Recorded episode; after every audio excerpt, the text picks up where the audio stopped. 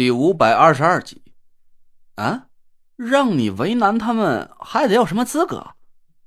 我奇怪的看着德福，他却没打算再和我解释什么，撇撇嘴，笑了笑就上车了，和纳若兰一起离去。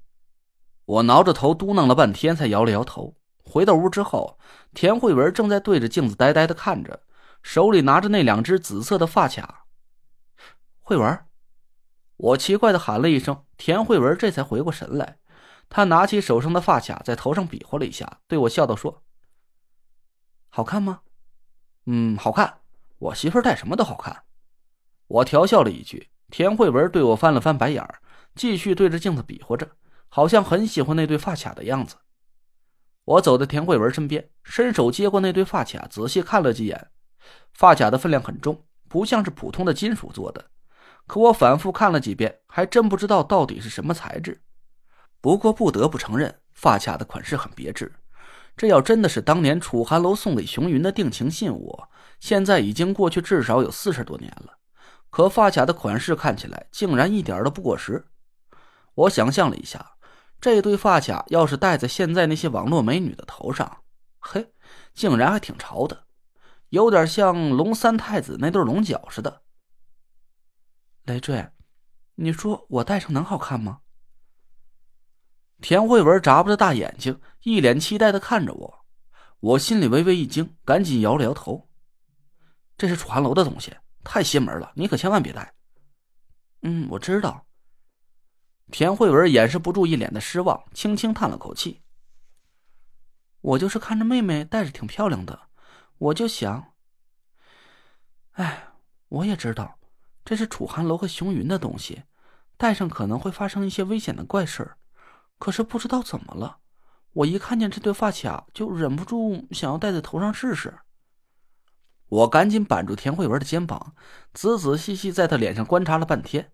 田慧文扑哧一声就笑了起来：“切，瞧你紧张的那样，我刚才对着镜子仔细看过了，我脸上没什么阴气、煞气之类的东西。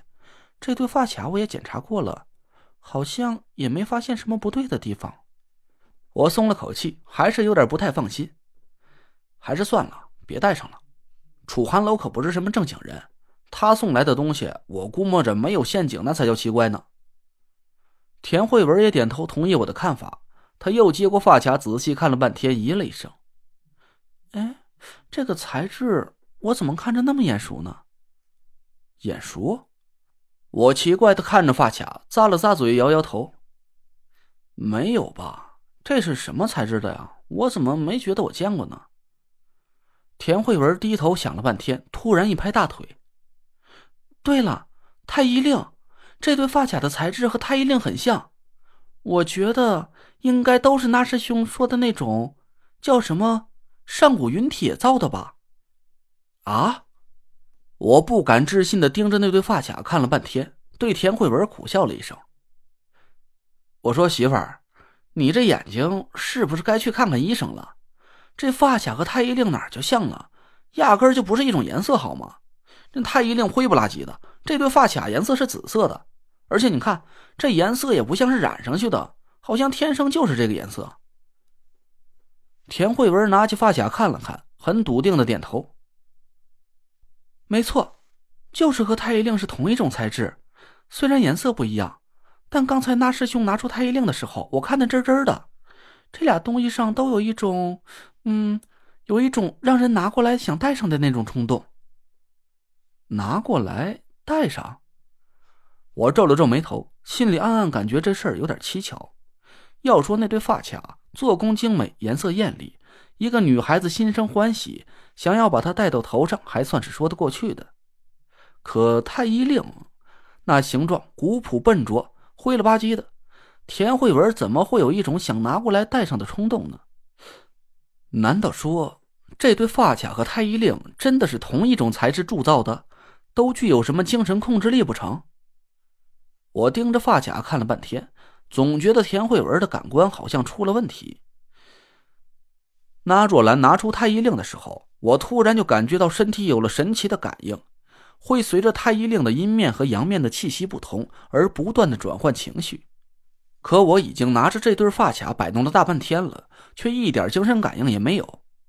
别说是情绪大起大落了，就算是田慧文说的那种想要戴上的冲动啊，也没有一点。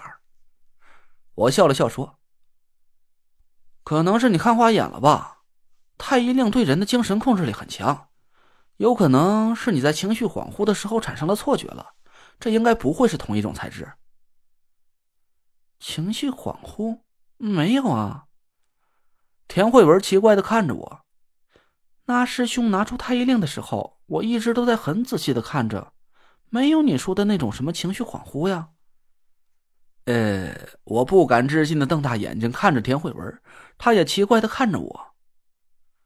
不是，你看着太医令的时候就没有感觉到一会儿情绪沮丧，一会儿又斗志昂扬的？田慧文的一声就笑了起来。什么呀？谁的情绪会有那么丰富？看见个令牌就激动成这样？没有，我就感觉那块令牌挺亲切的，戴上应该挺好看的吧。亲切，这是个什么奇怪的感觉？我咂着嘴摇了半天，仔细想了想，又问田慧文：“那你仔细回忆一下，当时师兄拿出太医令的时候，你是想把它戴在什么位置？”这里呀。田慧文想都没想，朝我腰间指了指。我愣了一下。你的意思是？不是你想戴，是你想让我戴在腰上，啊？田慧文点头说道：“也不知道为什么，我就感觉那东西好像就应该是你的似的，而且戴在腰里好像和你的气质很配。我的气质，我都让田慧文给逗笑了。那我是不是还应该穿上一身长马褂，一手提个鸟笼子，一手盘俩核桃？”脖子上挂上一大堆各种各样的串儿啊！切，那么老土啊，才不是我的气质呢。不是，你应该是……田慧文呆呆的出了一会儿神走到我身边比划了一下。你应该穿个很宽很宽的靴子，腰里挂着太医令，头上有两只角，嗯，比这个发卡大多了。脖子上还要……田慧文一边描绘着我的气质。我一边慢慢的瞪大了眼珠子，心脏不自觉的扑通扑通的越跳越快。我的脖子上是不是应该还有一串项链？我颤声问田慧文，他愣了一下，随后就拍手笑了起来。哎，对，项链，可以啊，累赘，审美眼光有进步啊。这项链的款式嘛，要特别一点，不能是那种普通的金项链，不然太老土了。